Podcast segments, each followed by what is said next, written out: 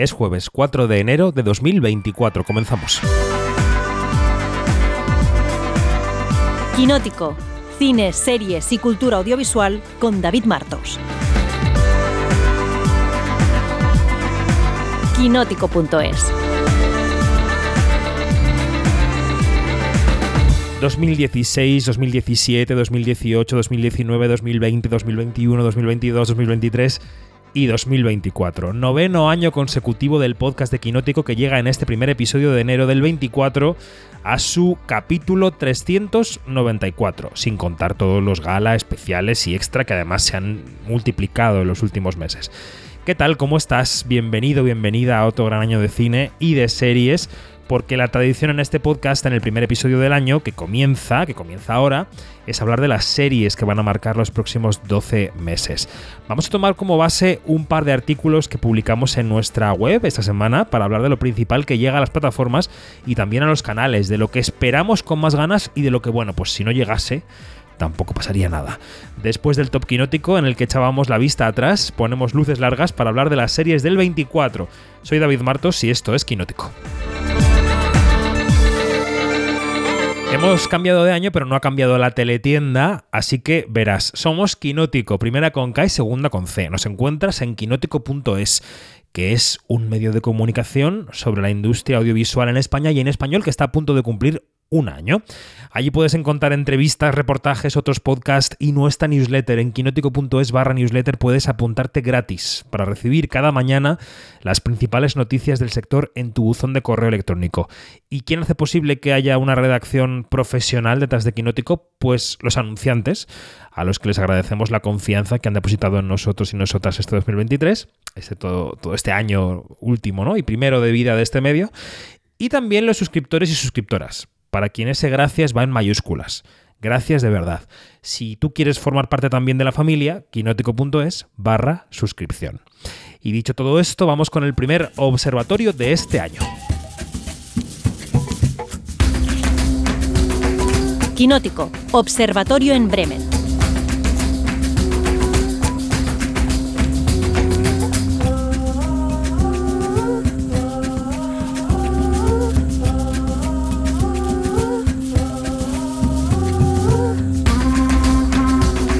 Primer quinótico del año, así que todavía podré decirlo de feliz año, digo yo, porque ahora parece que hay que como que disculparse por las felicitaciones. Vamos a decirlo más, aunque sea 4 de enero. Janina Pérez Arias, Bremen. A ver, ¿cómo me sale este año? Frohes Neues Jahr. Frohes Neues Jahr. Muy bien. Muy bien. ¿Todo bien? ¿El año nuevo en Bremen? ¿Todo en orden? Todo bien, todo bien. Tú sabes que aquí, aquí te desean, en vez de decir buen año, te dice Guter Rush. O sea, que, que el resbalón. Rush. Ah, Sí, el resbalón. Como que entra por resbalando al favor, año que viene. ¿no? Sí, de panzaza. Exacto. Y acabas ya en la Semana Santa directamente. Eneco Ruiz Jiménez, que está en Bilbao. Urte Berrión, ¿cómo estás? Urte Berrión Suey. Pues muy bien, aquí de vacaciones un poco, así que, así que bien, disfrutando del norte. Muy bien. Vacaciones. Y esto eh, vamos a suponer que no es trabajo, ¿no? Vamos a suponer que son No, vacaciones. que va, nada, esto es una risa. A ti también hay que decírtelo en euskera, Iñaki Mayora, porque eres de la zona media de Navarra. No sé muy bien qué te toca. ¿Cómo estás? Feliz año. Eh, me lo puedes decir como te apetezca. Feliz año, ¿qué tal? ¿Todo bien? Todo bien, bueno, un poco resfriado como la mm, mayoría de la población, pero, pero bien, todo bien, no me puedo quejar. Bueno, yo creo que a Marina Such se lo voy a decir directamente en castellano. Feliz año, Marina, ¿cómo estás? Feliz año, David, ¿qué tal? Muy bien, muy bien. Aquí en esta tradición quinótica que dice que el último programa del año tiene que ser el del top quinótico, que vaya juerga os perdisteis en Eco e Iñaki eh, la otra semana. Y esa misma tradición quinótica dice que el primer programa del año nos enfocamos en las series que vienen. Entonces, bueno, podríamos repasar el cine si quisiéramos, el de 2024, pero como somos un medio un poco que tiende a estar descompensado hacia las películas, pues siempre nos parece justo empezar el año remando un poco hacia el lado de la tele. Y es lo que vamos a hacer hoy en este podcast. Em, pero antes de empezar, a los que no estuvisteis, a los que acabo de señalar con mi dedo acusador, a Eneco y a Iñaki, os pregunto por el top de series que comentamos el otro día, eh, el top de 50 series votado por más de un centenar de periodistas de España y del mundo, incluidos vosotros. Os recuerdo que la primera que quedó fue Succession, la segunda La Mesías, la tercera The Bear, la cuarta The Last of Us y la quinta Poquita Fe. Iñaki, ¿qué te parece este top? A ver. Pues voy a decir que estoy muy contento con este top porque están todas en mi lista. Entonces, ah, mira. no me puedo quejar. Eh, sí, la única que eché de menos, junto a Yanina, que sé que la nombró, fue Colegio Abbott, que no me puedo creer que no apareciese en la lista. O sea, por favor, reivindiquemos Colegio Abbott, reivindiquemos también Días Mejores, que lo, la reivindicó también Mariajo, pero bueno, por lo demás no me, no me puedo quejar, la verdad. Venga, y en Eco, ¿qué te parecen estas cinco series del 2023? Pues bueno, de primeras el programa estuvo divertidísimo, yo me lo escuché aunque no estuviera eh, todo enterito, me lo pasé muy bien y es verdad que yo tenía bastantes de la lista, mi favorita es de ver sin duda, y mi segunda es otra protagonizada por un Bear que estuve muy contento de verla en la lista, que fue Reservation Dogs, que me parece de estas grandes olvidadas del año, que ha salido mucho en las listas estadounidenses, pero no tanto en las españolas. Y la verdad que me gustó mucho verla ahí y que la vea más gente porque me parece estupenda. A mí me cuesta en general eh, siempre más la comedia que el drama. O sea que cuando habláis de estas que faltan, eh, de Reservation Dogs, eh, quizá también de Colegio Abbott. Mm, tengo tendencia a ver más los grandes dramones del año, creo que le pasa a mucha gente, ¿no? Y las comedias pasan un poco más desapercibidas y a veces, ¿no? A lo mejor tendríamos que echarnos más en brazos de estas comedias. Mm. Sobre mm. todo de clasificarlas como grandes obras, más que no verlas, sino más clasificarlas como la mejor del año. Suena raro una comedia y por qué, que te hagan reír es lo más difícil del mundo. Pero bueno. Bueno. A mí también me sorprendió de cuando hablabais de que había muchísima gente de los que estabais grabando que no habíais visto. Eh, ah, se me acaba de ir el nombre. Jury Duty, la, ah, el famoso gag Jury Duty. durante todo. Jury que no habéis visto Jury Duty. Eh, también me sorprendí a mí mismo no poniéndola en la lista, me di cuenta más tarde, pero no quise liarla para cambiarlo todo, porque es para mí una de las grandes series del año pasado que otra comedia que había muchísima gente que no la ha visto y que os animo a todos a verla porque es maravillosa. Bueno, tener joyas pendientes siempre está bien porque luego puedes siempre rellenar los huecos en unas vacaciones o en algo así. Bueno, vamos a empezar situando el marco de las series internacionales porque 2023 ha sido el año de las huelgas y eso ha modificado el calendario de los estrenos que van a venir, ¿no? Tanto de los rodajes como de los montajes de las series, como de la escritura de las series también. Algunos estrenos que estaban previstos para el 24 se han ido al 25. Voy a preguntarle, por ejemplo, a Marina si, o a Neko también, si queréis que, comentar si pensáis que tan grave ha sido la huelga como para que este año notemos el bache en las series. Yo creo que sí, ¿eh? Em, sobre todo porque lo vamos a ver a lo largo del programa. Eh, para este año lo que hay, la gran tendencia es em, spin-offs, continuaciones de universos, eh, universos expandidos que empiezan en, el cine y que luego se trasladan a la tele. Y muchas de esas series, algunas tenían que haberse estrenado el año pasado, como Agatha All Along, que es este spin-off de Buscar la Televisión, que al, que al final se ha ido al año que a este año 2024, pero además muy avanzado 2024, ¿eh? no a principios de año, sino allá por eh, primavera, verano, otoño directamente. o sea que. Y hay más. Eh, todas estas grandes series, que además dependen mucho que se haga promoción de ellas, que los actores estén por todas partes. Eh, al final también se han mandado este año porque con los retrasos en. para empezar escritura de series y, todo eso, para el principio de este año, pues tampoco estaba muy claro que fuera a haber grandes títulos, más que nada porque no había dado tiempo a, darlos todavía. Efectivamente. Eneco, tú que has seguido las huelgas, ¿qué? Y se van a retrasar las grandes, grandes fenómenos, que no va a haber tanto fenómeno parece este año, luego ya veremos, como The Wild Lotus, Stranger Things, Euphoria, que además tienen eh, la cosa esta de que son jóvenes y cuando empiecen a rodar ya van a tener 30 años, pero en fin, tanto Stranger Things como Euphoria, y seguramente lleguen en 2025 ya. Pero también lo que se va a notar mucho es un fenómeno mucho más importante y del que venimos hablando es de Quinótico, es Quinótico seguramente, que es la PIC TV, que es esta época en la que se hacían cada vez más series y cada vez más series. Este año parece que se va a acabar con eso y por fin va a pasar lo que venían eh, previendo durante años, que es que van a empezar a bajar un poquito, no sé si el espectador lo va a llegar a notar, pero va a empezar a bajar la producción. Y de hecho se están acabando grandes series longevas porque hay que ahorrar, como el joven Sheldon, como Blue Bloods, como Station 19. eh, son series con muchas temporadas que van a empezar a acabar porque las cadenas han abierto tienen que ahorrar. Claro, pero eso que dices, más que ser una derivada de la huelga, yo creo que la huelga ha servido casi como excusa para muchas plataformas y cadenas a la hora de reajustar la producción, porque eh, ¿quién está siendo rentable hoy con la inversión en series? Mm, yo creo que Total, es... total, ha empujado un fenómeno que ya estaba ahí, pero que ahora va a ser de un año para otro. Hmm. Y aparte, eh, con lo que decía Eneco, yo creo que el PIC TV, eh, su final lo certificó John Landgraf, que es el jefazo de, de FX, y que es quien acuñó esa expresión PIC TV. Y no sé si fue en eh, la gira de eh, la Asociación de Críticos de Televisión, creo que de el verano pasado o de- del invierno pasado, cuando ya certificó que el PIC TV se había terminado. Y se lo dice John Landgraf, que los críticos americanos lo han apodado el alcalde de la televisión. Es que es cierto, o sea, eso va a misa. En, en realidad, Marina, yo creo que lo lleva diciendo tres o cuatro años ya y este año Sí. ya por fin va a ser verdad. Sí, eso sí. ¿Y qué significa en la práctica que acabe la llamada PIC TV? ¿Cómo lo, cómo lo definiríais? Pues lo que te decía, que yo no sé si la gente lo va a notar, pero sobre todo va a ser menos dinero para hacer producciones. En, eh, no todo la- a quien se le ocurra una idea que nunca ha tenido una serie, ¿no? Pero era mucho más fácil conseguirlo, va a tenerlo. Y por otra parte, yo creo que vamos al año de las fusiones entre plataformas, medios, y eso va a complicar todo mucho más. Porque si Paramount acaba fusionándose con Warner, eh, ahí va a haber un huevo de despidos, dicho mal y pronto, pero es que va a Hmm. haber muchos despidos en la industria del entretenimiento y eso traerá consecuencias eh, a largo plazo. Y es Sí, que, yo- que además Hmm, Dale, Marina. Uy, per- perdona, David. Eh, lo que decía antes Eneco de las cadenas en abierto en Estados Unidos eh, han tenido unas audiencias bastante malas, precisamente porque al- con la huelga no podían, no han podido estrenar en otoño las series que estarían estrenando en otoño. Entonces yo creo que también todo esto de empezar a dar carpetazo a series que llevan pues más de 10 temporadas en antena, que llevan ya 7, que 7 es además un poco como el, eh, el punto en el que se renegocian muchos contratos de actores y hay que empezar a pagarles más. O sea que mm, eh, ahí está todo el mundo en modo de contención de, contención de gastos.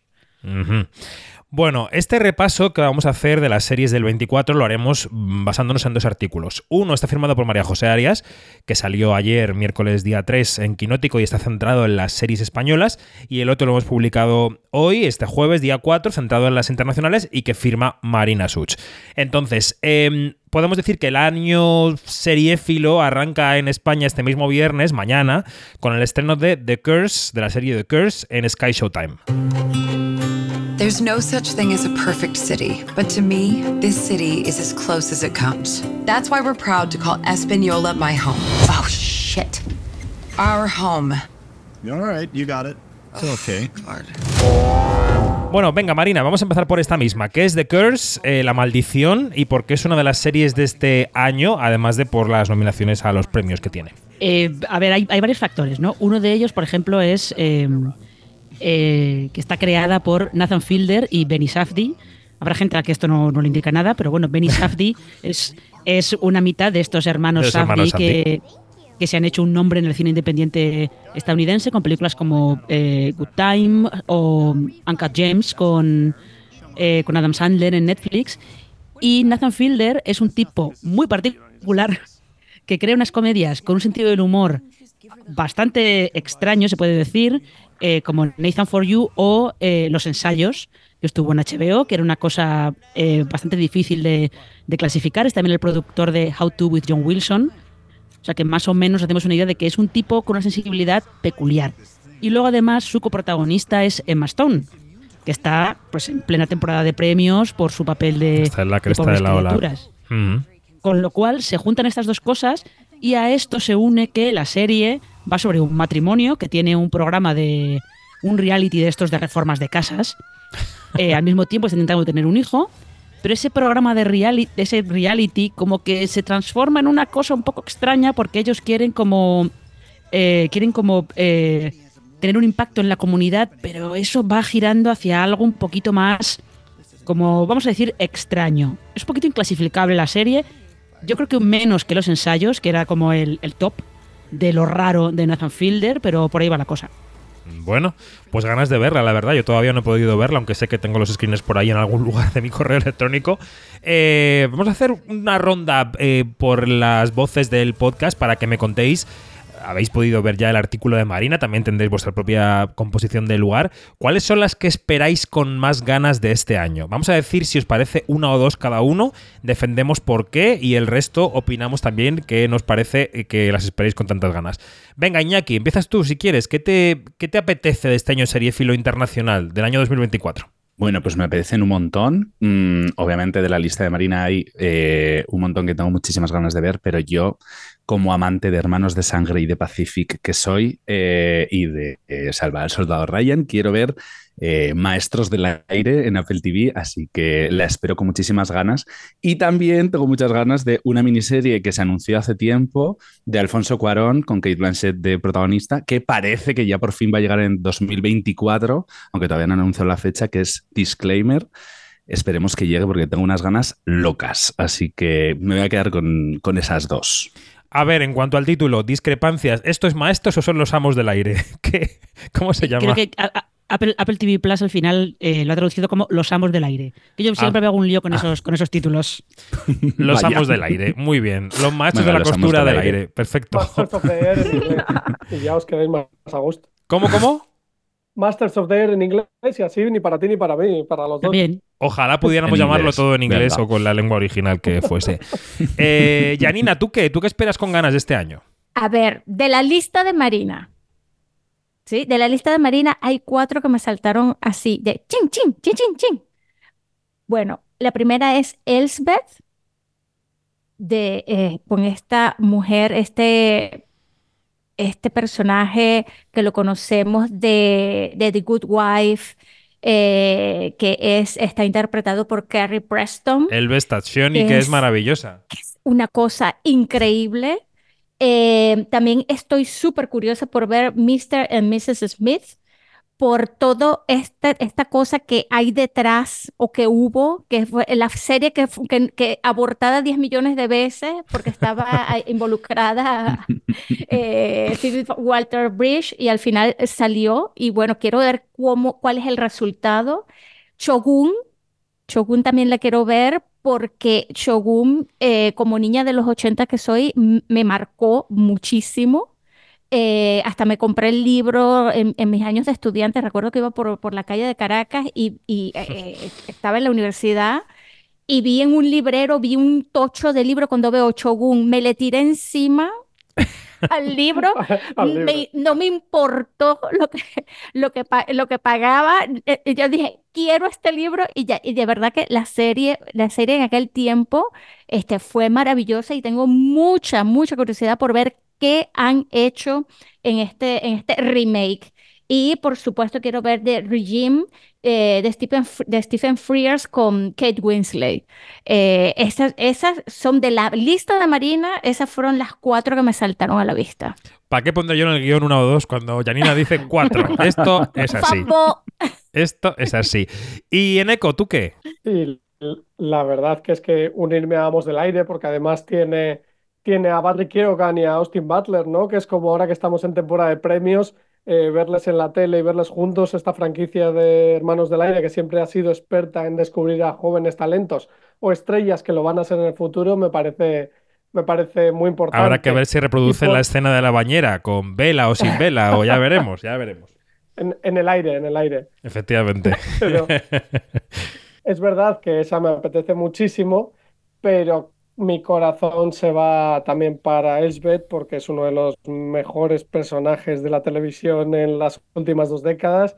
Eh, lo hizo muy bien en The Good Wife, lo hizo muy bien en The Good Fight. Ahora la prueba de fuego es si funciona ella sola o si funcionaba mejor como, como secundaria, ¿no? Que esa es su gran prueba porque igual agota de lo rara que es esa persona. Ah, y por cierto, yo vi el tráiler en la Star Wars Celebration de The Acolyte, de la nueva de Star Wars este año junto a The Skeleton Crew.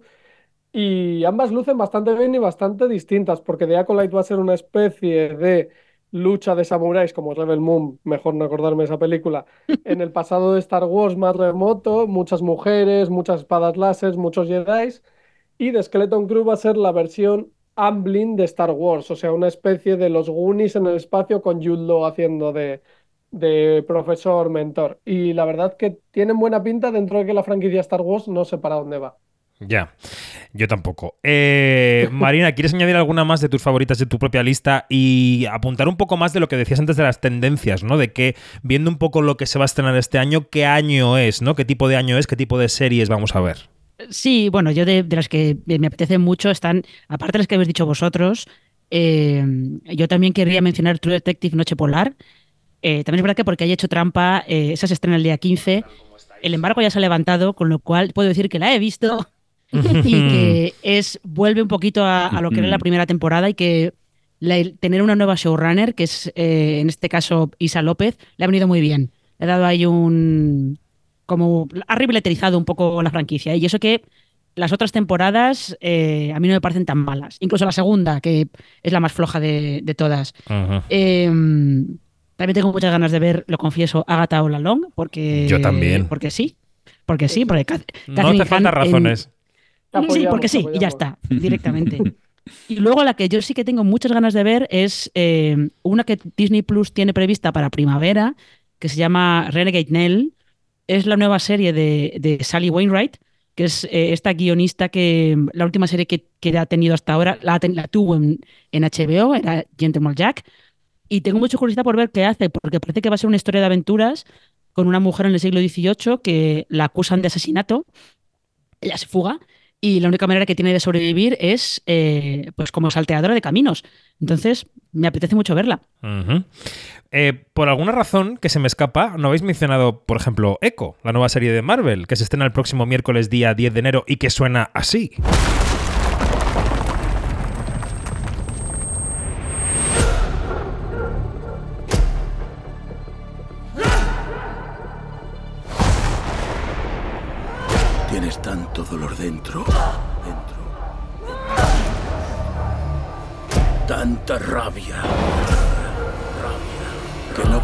Contenerla. Y que además inaugura esa línea de series que ellos han dicho que bueno, que van a tener como ese sello paralelo, ¿no? Para las series que no sean del, del- canon de Marvel, si es que eso ya es algo, o si eso hay que mantenerlo, no lo sé muy bien. Eh, ¿qué, esperamos de las series de Marvel en este 2024? ¿Qué, qué, qué os llega? O sea, en este camino que están siguiendo un poco tortuoso, en Echo, ¿qué, esperas de Marvel en el año 24? Pues la verdad es que esperamos muchas dudas, porque íbamos a esperar, por ejemplo, Darede- Daredevil Born Again, que es esta serie de 16 episodios que parecen muchísimos, sobre un Daredevil más cercano a lo que es el cómic y los, eh, las calles también de Marvel, ¿no? Contra el Kingpin, y su versión más, más dramática, pero es que cuando llevan ya cuatro episodios rodados ya contamos que pararon de rodar y cambiaron los guionistas, cambiaron los directores, entonces es una duda ahora mismo Marvel en la tele, más allá de Agatha y de, y de Echo y de X-Men 97, que es la serie animada que recupera los X-Men de los 90, eh, no se sabe muy bien lo que va a haber. De hecho, ya que no tenemos Marvel, a mí me, me gusta mucho ese proyecto que está preparando Sam Mendes en HBO con Armando Giannucci a los guiones, que se llama The Franchise, que es como si fuera un detrás de las cámaras de una película de Marvel, sin decir que es Marvel, por supuesto. Si hay que escoger un eh, proyecto de Marvel, para mí ese es el de este año, sin ser de Marvel. Bueno, pues mira, es una buena opción, es una buena alternativa, la verdad. Sí, sí, sí. Em, hasta ahora hemos estado hablando de series completamente nuevas, pero yo no sé si hay alguna nueva temporada que estéis deseando ver este año.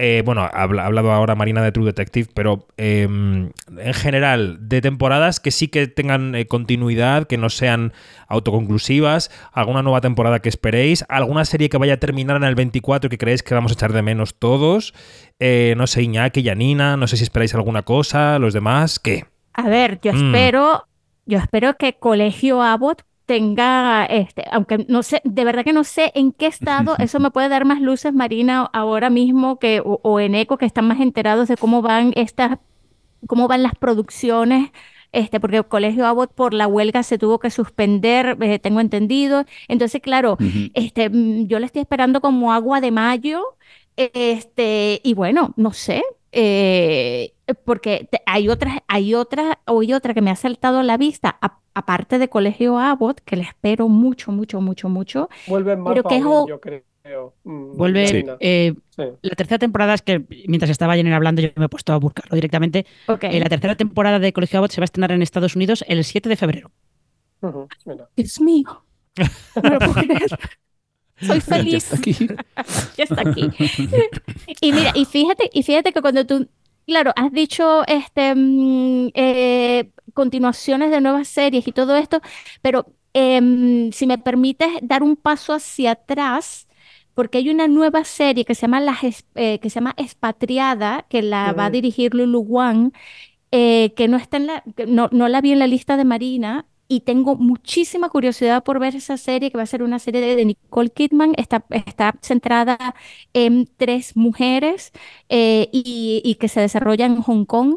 Y claro, toda esa mezcla a mí me vuelve loca, como me vuelve loca todo lo que hace Lulu Wang. Eneco, ¿alguna serie que continúe, que termine este año? Bueno, a algunas quiero que terminen y otras que no, porque por ejemplo este año que estaba en la lista de Marina, The Walking Dead, The Walking Dead, The Ones Who Live, yo creo que ya basta con la broma, ¿no? Vamos a tener una serie de Ricky Michon, la de Daryl no ha estado mal, tampoco también como decían, pero ya es hora de cerrar esta franquicia y cerrarla para siempre. Yo he acabado de ver este año también Fear the Walking Dead y ya no puedo más con zombies, ya sé que soy un poco masoca y la sigo viendo. Pero en fin, también acaba este año seguramente, si les dejan rodar y ya con otros que tendrán 30 años, Cobra Kai, que a esa sí que yo sigo enganchada indefendiblemente quizá, pero, pero me gusta mucho. Y acaba Curb Your Enthusiasm, que eso sí que es el fin de una era total, porque ¿cuántos años lleva Larry David? Creo que desde 1999, sacando temporadas cada dos, tres años de, de su show. Y la verdad que yo tengo muchas ganas que hace como fin de fiesta, porque es verdad que los últimos años ha sido irregular, pero a mí siempre me ha hecho reír y siempre he disfrutado con él. Y luego este año vuelve una cosa que para mí es un misterio, que, que no sabemos mucho más de ello, que es de Jinx, que fue Mm. el gran primer serie documental de True Crime de HBO, que además sirvió para que cambiara el caso, porque el asesino Robert Dust eh, confesaba su crimen y ahora va a salir una segunda temporada. Entendemos que con lo que pasó en la cárcel y los juicios, pero no sabemos muy bien qué han grabado, qué no, y lo han anunciado así por lo bajín y HBO y ya veremos lo que da. Bueno. Iñaquito, ¿alguna? Eh, yo soy fan de Los Anillos del Poder.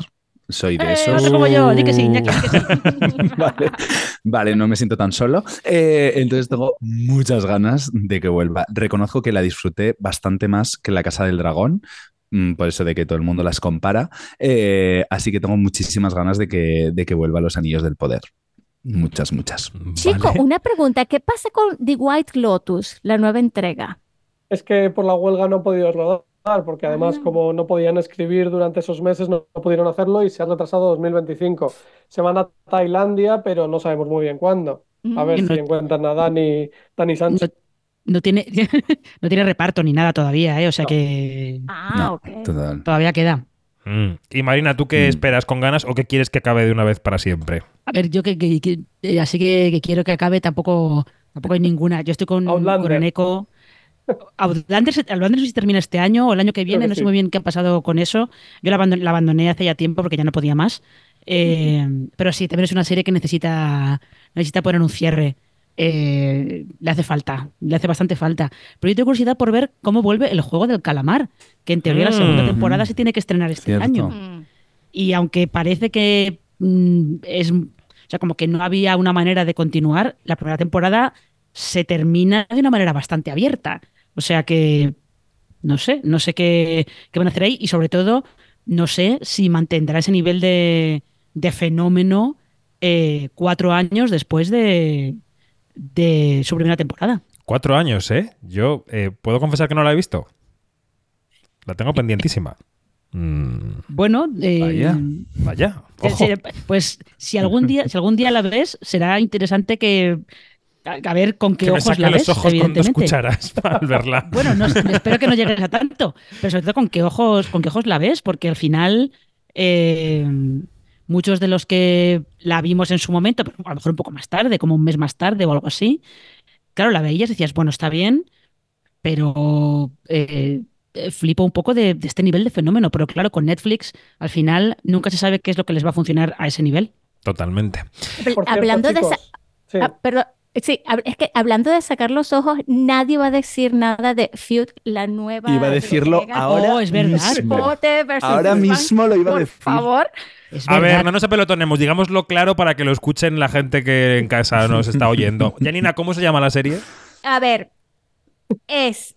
Lo que pasa es que aquí está, aquí está metido Ryan Murphy, que no es monedita de oro de todo el mundo, y se llama Feud, la, eh, Capote, Capote versus The Swans, que claro, Capote se refiere a, Trum- a, a Truman Capote, el escritor, y de, de, de Swanks era una familia de estas adineradas que él, que él este, frecuentaba mucho, ¿no? De la alta sociedad y todo eso. ok, o sea y de la ahí serie hubo Feud. pelea. Ok, perfecto. Y tenemos ganas por lo que he visto por el murmullo general. Sí. No, por el reparto. por el reparto, Bueno, por el reparto. reparto, ¿eh? Bueno, y porque, y porque de la Watts, serie de Ryan. Murphy, Feud, eh, aún no, no se ha despeñado como, como le suele pasar a las demás. O sea, Feud está ahí aguantando. Bueno, pobre Ryan Murphy. Vaya crítica que le ha no caído la ahora. Pobre él. Ryan Murphy. En fin, Que no la escribe él ni la dirige, así que tranquilos todos. solo la auspicia. Es como un dios eh, áulico. Bueno, oye, que este año, el 2024, eh, se cumplen eh, 25 años de la segunda edad dorada de las series, llamada así porque vino todo lo que vino, ¿no? Desde el 99, quizá con Los Soprano y con el ala oeste de la Casa Blanca como máximos exponentes en el 99, alguna más. Eh, ¿Hemos cambiado ya de era o seguimos en la misma? Seguimos en la del 99 todavía. ¿Qué pensáis? Es que yo creo que esta, es- esta Pic TV de la que hablábamos antes eh, sí que ha llevado a que se cambie un poco de era, porque al final eh, ha acabado, a las plataformas de streaming les ha acabado primando más la cantidad que la calidad, tener estrenos todos los meses o todas las semanas, que, y que bueno, o sea, el nivel medio de los estrenos sea ok, que sea bien, pero sin pasarse, y de vez en cuando te sale alguna cosa buena realmente. Entonces yo creo que eh, no estamos ya en ese en esa era y tampoco estamos ya en, en esa era en la que todos los protagonistas son antihéroes, que era también un poco lo que lo que lanzó Los Soprano, ¿no? O sea, han ido saliendo otros protagonistas de otra manera, hay más protagonistas femeninas, porque esta edad dorada de las segunda edad dorada de las series estaba muy centrada en protagonistas masculinos también. Yo creo que no, que ya no estamos en la misma era. eh, hemos superado hasta la siguiente era después de, de la edad dorada de las series. Ahora estamos en un momento un poco que creo que de, que de cambio en el que no sabemos muy bien hacia dónde va a ir la cosa. Igual una era de la Y- fatiga, ¿no? A la espera de que cambie el modelo, eh, Eneco. Y además eh, es verdad que este año se acaba también otra de las que ha marcado estos últimos 10 años, porque para mí esa edad dorada acabó con la llegada de Netflix, no porque no fueran buenas las series, sino porque era otro modelo de televisión distinto al de HBO y las cadenas en abierto que ellas profesaron. Y para estos últimos 10 años, una de las que ha marcado y se acaba ahora, y quizá ese sea el final de esta era, es el cuento de la criada que ha marcado otro tiempo en la televisión, Hmm. otras plataformas, y de repente se va también. O sea, acaban como estos grandes gigantes que son Larry David y Elizabeth Moss en el cuento de la criada, y eso argumentalmente también hace como un final, ¿no? O el joven Sheldon, que también ha marcado toda esta época. Pero es verdad que para mí la edad de oro acabó con Netflix y esto ha sido la era de la PIC TV. Y ahora vamos a la era de, eh, ¿cómo se llama esto? Desinflación o deflación, que llaman ahora en, en los precios, ¿no? de la Pues un poco resaca, eh, como después de una fiesta de Año Resaca. Nuevo. De la O resaca. si quieres, si quieres es. lo puedes, lo puedes llamar el Big Crunch, que es, se supone que es el, el lo opuesto al Big Bang, que puede ser como el final del universo, que sea un Big Crunch, pues yo creo que podemos ir hacia, hacia ese lado. Y todo, y, todo nació además cuando Netflix empezó a bajar de suscriptores, que luego fue la que ella sobrevivió, mientras que el resto no se ha recuperado de eso. Y a partir de ahí, para mí, todo ha cambiado. Como veis, todo muy poco grandilocuente, todo muy humilde, todos los términos, todas las concepciones de. El, autoconcepto de las series siempre es como muy minimalista. Muy bien, bueno, vamos con las españolas. Como tenemos a María Joarias de vacaciones, nos hemos estudiado su lista y hemos visto, por ejemplo, que este mes de enero llega por fin a Disney Plus una gran producción de la marca en España, con Alberto San Juan como protagonista, que es Cristóbal Valenciaga. El cuerpo de una mujer, un trozo de tela y las puntadas justas para sujetarlo todo. Así Cristóbal Balenciaga. Mi vida ha sido el trabajo, el estilo, la discreción, la exclusividad, la supervivencia, el miedo, la traición, la resistencia. París, Madrid, Etaria, Nicolás y Virgilia, Ramón, Lazio, la prensa, Dior, Givenchy, Chanel. Es la historia del, diseñador, del, del gran cerebro de la moda española en Francia, básicamente, también en España. Se estrena el próximo viernes 19 de enero. Iba a decir que es una de mis series esperadas del año, pero es que ya la he visto entera, así que puedo confirmar que debe ser esperada por mucha gente, aunque tengo mis propias ideas sobre la serie que ya iremos contando en futuros episodios. Eh, venga, cogiendo la lista de Mariajo, voy a empezar por Iñaki. ¿Cuáles son las vuestras españolas, las que esperáis, las nacionales de este año que esperáis con ganas? Bueno, pues yo me sumo a Valenciaga, que tengo muchísimas ganas de verla, que además va a coincidir con el estreno, por cierto, que no hemos dicho en Apple TV de otra serie también sobre moda que se llama The New Look, en el que también va a aparecer el personaje de Valenciaga, por lo cual va a ser una cosa muy rara, de repente más o menos va coincidiendo en el tiempo, vamos a tener dos, dos series de Valenciaga, una internacional con Glenn Close, bueno, eh, un reparto muy, muy grande y después la, nuestra versión patria, Patria. y luego tengo Dirigida por los muchísimas Moriarty, ganas. por eh, Aitor Arregui, Correcto. por José María Goenaga y por. Se me ha olvidado el nombre del tercer director, pero lo voy a buscar ahora. Sigue, Iñaki. Y eh, John como lect- lector que he sido de Reina Roja, tengo muchísimas ganas de pues, ver qué han hecho con, esta, con esta adaptación y creo que es una de las grandes apuestas eh, de Prime Video España para, para este próximo año y todos los adelantos y todo lo que hemos visto, la verdad que, que pinta bastante bien. Veremos mm, si realmente, y por lo que me han contado, eh, también, pues si cumple las expectativas. Bueno, quedo con Eh, audiovisualmente hemos visto un teaser solamente. Eh, no hemos visto ni siquiera un trailer Correcto. todavía. Mira, el- el- la adaptación de la novela de Juan Gómez Jurado, que llega el 29 de febrero, porque estamos en año bisiesto, tiene solamente un teaser que suena así.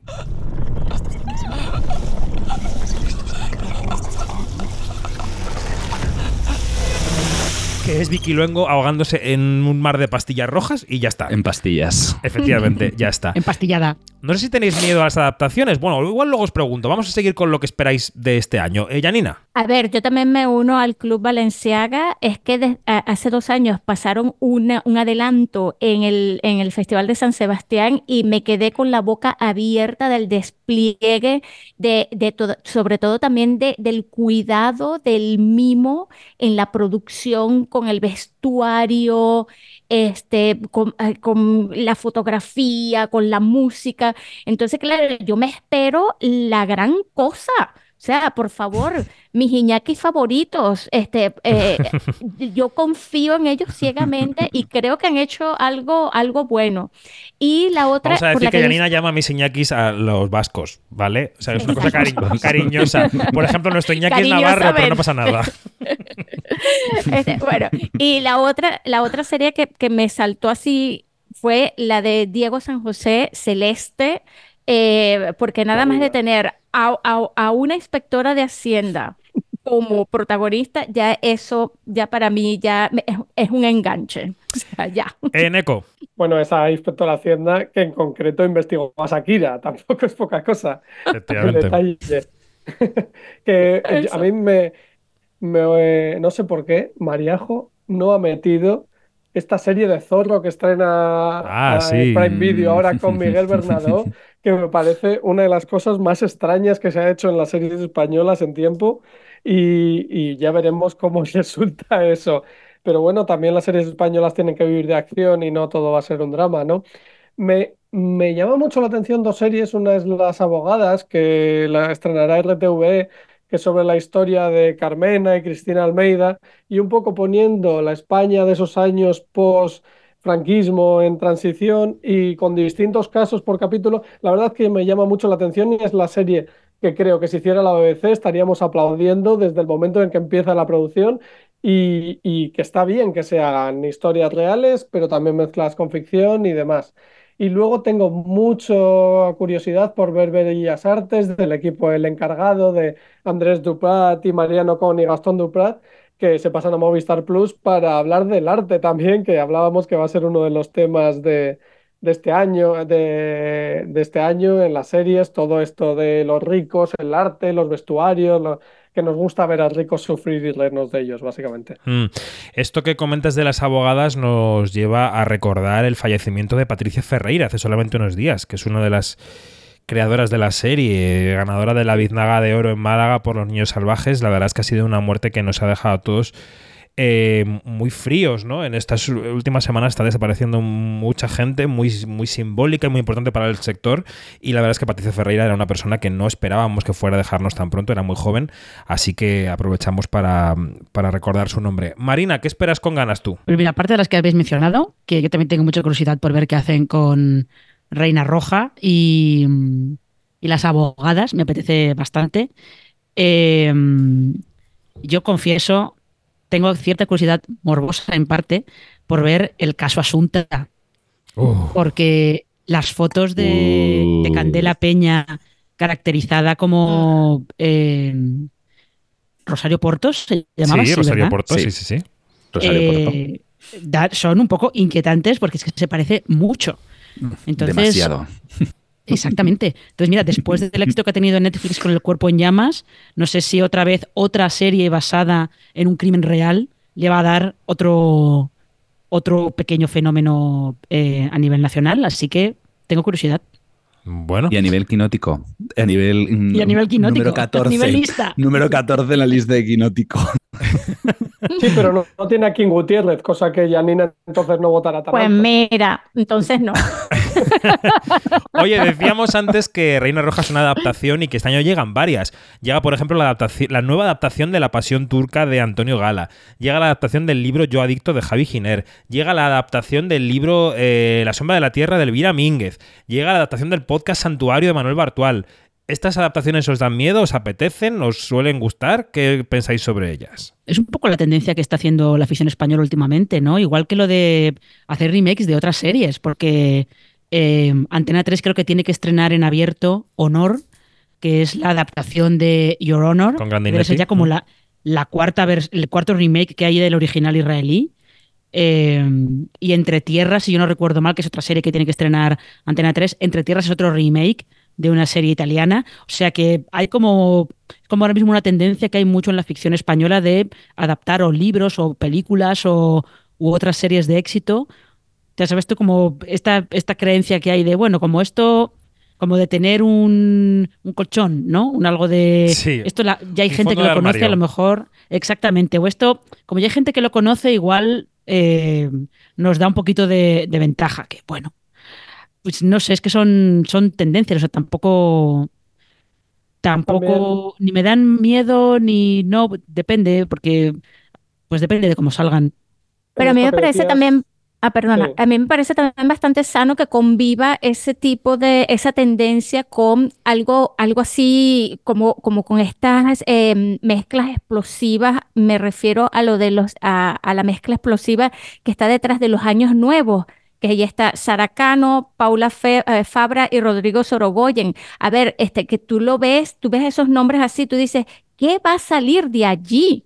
Eh, y, y- y es como que muy, o sea, como que eh, yo creo que le- en, en general en España como que, como que hay como, como que se busca un balance de, de esto, de aquello y de aquello y de, y de aquello también. Entonces, claro, eh, es muy bonito y, y muy emocionante ver que también hay este otro tipo de cosas que surgen de la nada, ¿no?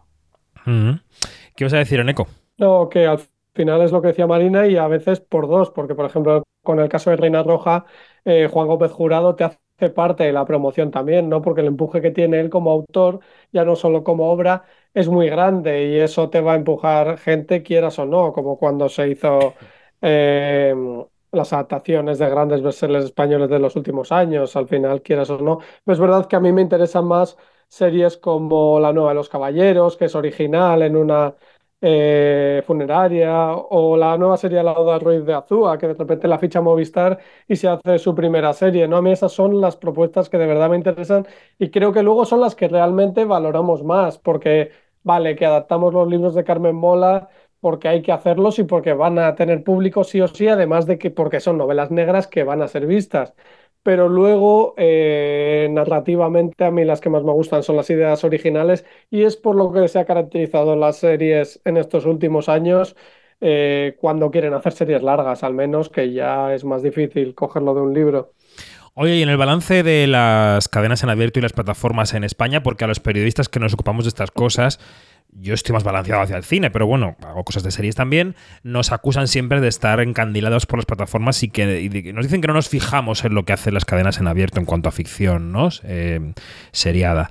Eh, ¿Cómo están las cadenas en abierto en este terreno? ¿Están perdiendo la batalla contra las plataformas? ¿Es un espejismo? ¿Es, ¿Siguen haciendo las series que realmente ve la gente? Eh, ¿Cómo lo veis? ¿Qué pensáis? Es, es una, es una cuestión interesante porque yo creo que también están un poco. eh, no sé exactamente el proceso de transición, porque hay como.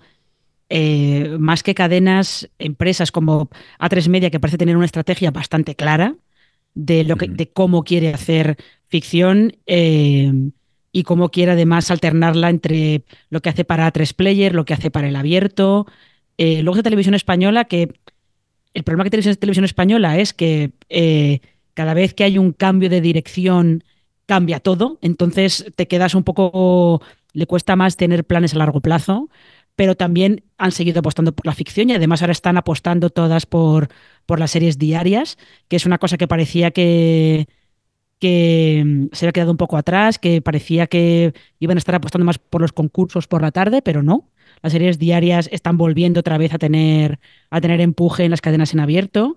Y luego lo que pasa es que ahí está Mediaset, que durante mucho tiempo pues, fue un actor importante en esto de, de la ficción.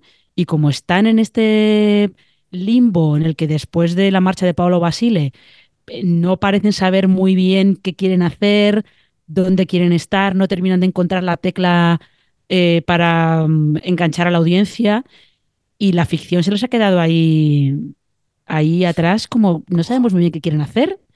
Eh, si van a seguir estrenándolas primero en, en Prime Video, luego se van a tener ellos. Eh, ahí son, son todo dudas. Yo creo que ellas están, siguen manteniendo esa apuesta por la ficción, sobre todo eh, Radio Televisión Española y, y A3 Media.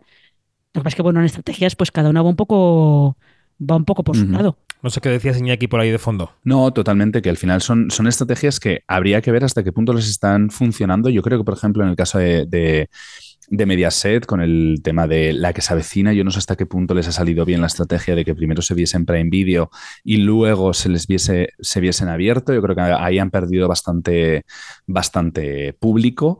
Y en el caso de, de A3 Media, yo creo que la estrategia, como dice Marina, está bien clara. Primero es eh, apostamos por nuestra plataforma, por eh, A3 Player, y después sí que la, en el caso de Cristo y Rey, por ejemplo, es una de las series que han emitido en, han emitido en abierto, pero la han emitido en abierto muy seguidita de Netflix. Entonces no sé hasta qué punto la gente la, ha seguido en directo como la ha podido seguir unos días más tarde en, en la plataforma, ¿no? En, en, Netflix. Los que no la vieron en A3 Player, como yo, por ejemplo, que la vi en, que la vi en A3 Player y al final es su estrategia principal es, ha sido esa, apostar por grandes series que se han quedado principalmente en su plataforma y que luego no se han visto en, en el canal lineal. Entonces, bueno, y parece que les está funcionando porque eh, los datos que están dando de, de A3 Player y por toda la inversión que están realizando en, en la plataforma, tanto, en entretenimiento como en, en, en, ficción, aunque es mucho más en ficción, eh, es bastante grande, por lo cual parece que ahí A3 Player, eh, A3 Media va un poco en cabeza, ¿no? Porque yo creo que Televisión Española les ha salido, están un poco más cojos en ese aspecto. Mm. La verdad es que yo mm, no me extraña que la gente esté un poco perdida, porque este ejemplo que ponías de una serie que ha estado en tres ventanas distintas eh, es un poco mareante, ¿no? Y, y, es verdad que, que, también nos lleva a replantearnos cuál es la identificación de un espectador o de una espectadora con una plataforma o con un canal, ¿no? O sea, cuando pensamos en todas las plataformas que la gente paga, en cuáles mantienen, de cuáles se da de baja, eh, bueno, yo creo que ya no hay tanto una fidelidad a una marca como un interés por un producto concreto, ¿no? Entonces tendremos que ver, tendremos que ver cómo evoluciona el mercado, si habrá eh, plataformas que hagan posible ver solamente alguno de los productos que tienen o si...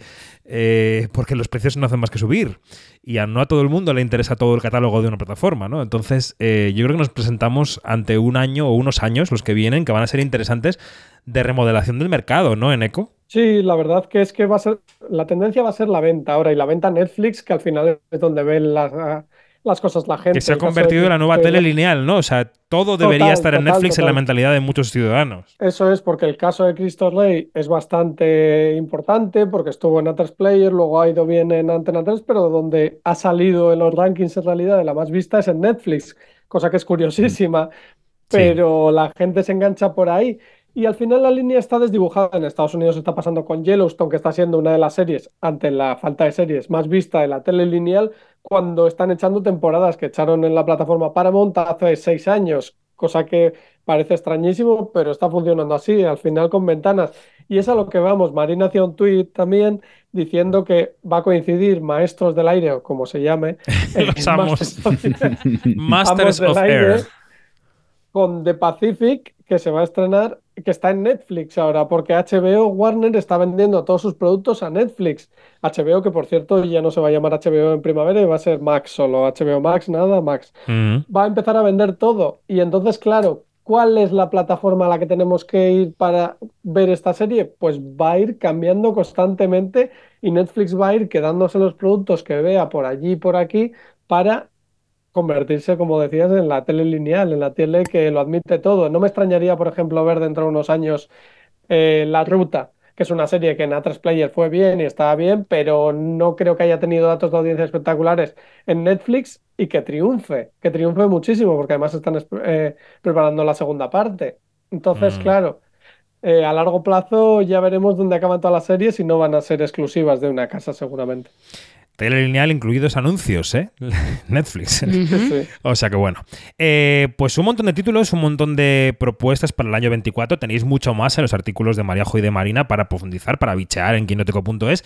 Antes de irnos, recordábamos la muerte de Patricia Ferreira. No me quiero marchar sin recordar que el 30 de diciembre nos dejaba el actor Tom Wilkinson a los 75 años de edad que murió de forma muy inesperada y además eh, lo último que hizo fue una serie, que fue la serie de, de Full Monty, que recuperaba aquel papel del año noventa y tantos, 97, eh, de aquel hombre desempleado que se unía a esa cola que hacía striptease para intentar llamar la atención, ¿no? ¿Alguna película favorita de Tom Wilkinson en la sala o alguna serie? ¿Algo que recordéis con especial cariño? Mm. Mm, Eh, aquella, aquella que hizo con George Clooney y Tilda Swinton. Michael Eh, Clayton. Michael Clayton. Michael, Michael Clayton, que hizo un papel genial, muy puntual, pero wow. Eh, ahí es donde se ve la, la importancia que tiene una figura de, de, de un, de un papel secundario, ¿no? De un rol secundario, ¿no? Que, que, que está allí y, y que, y que no se te olvida jamás. Y yo creo que Tom Wilkins- Wilkinson lo logró en muchas películas y, y en las que hizo de este papel secundario, pero preponderante. Mm, Además, tuvo muy en- buenas palabras para él, George Clooney. Marina. Em, en Twitter han- estuvieron mencionando en la habitación, eh, in the bedroom, Su otra nominación al Que- Oscar. Mm. que es, es cierto que además es, yo creo que ahí él tiene un papel más protagonista. Yo la vi hace mucho tiempo, hace mucho que no la veo, eh, pero tiene un papel más protagonista y además eh, es una película que emocionalmente es, eh, yo creo que es, es complicada de manejar por los actores y él eh, lo manejaba muy bien. Mm. Yo cuando empecé eh, a- en esto del periodismo de cine, que era como hacia el año 2010, coincidieron dos películas suyas ese año, que fueron La deuda de John Madden y La conspiración de Robert Redford.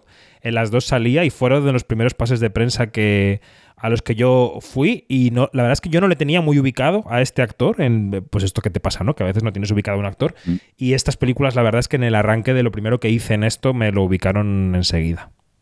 Michael Clayton es que para mí me parece una de las grandes películas del siglo, casi un poco heredera del cine de los 70, de lo que ha quedado, ¿no? Y ese papel de Tom Wilkinson explotando, porque era un gran...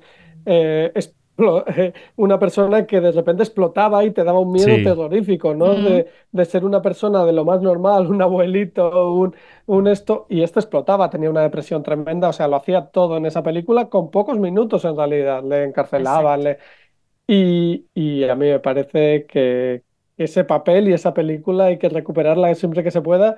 Y yo creo que además sigue siendo súper actual, de un abogado que va ayudando a una farmacéutica, todos los bajos fondos. mm, No creo que haya envejecido muy mal. Pues eh, con el recuerdo a Tom Wilkinson terminamos este podcast semanal de Quinótico que hemos dedicado básicamente a las series del año 24. La semana que viene más Marina, Eneco, Yanina, Iñaki, hasta la próxima. Un beso, adiós. Adiós. la próxima. Adiós, adiós.